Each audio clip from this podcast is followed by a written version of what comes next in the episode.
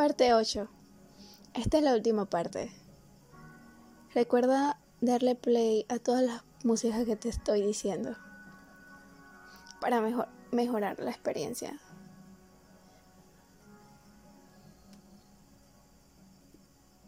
Abril 27. Quiero ser breve.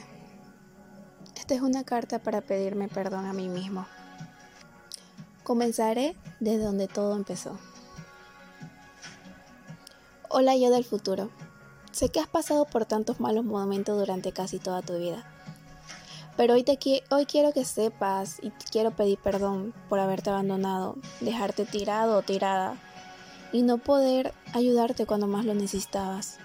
Yo también tenía miedo, miedo del que dirán los demás, a fallar, a sentir vergüenza, a no poder encajar con nadie, porque yo también quería sentir por lo menos amada por amigos, sentirme amada por alguien y fallé juntándome con las personas incorrectas, porque no entendía que no eres igual a los demás.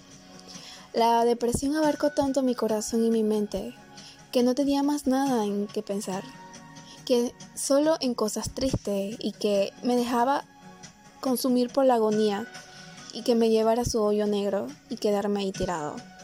Por mi intento a sentir algo de dolor deje marcas en tu piel y secuelas en tu vida, de las cuales no deberían estar allí y marcas que te quedarán para toda la vida. Perdóname por hacerte sentir inseguro e insegura, por bajar tu autoestima, por hacerte sentir envidia a otros chicos, a otras chicas, por haberte hablado mal y haberte comparado con otros, con otras, cuando tú eres alguien valioso. Estaba tan cegado en agarrar al mundo y agradarlo que nunca me permití verte y apreciarte. Dejé abandonadas tantas oportunidades, talento y metas y deseos no desarrollados, que ahora eso te afecta en tantas cosas en el futuro.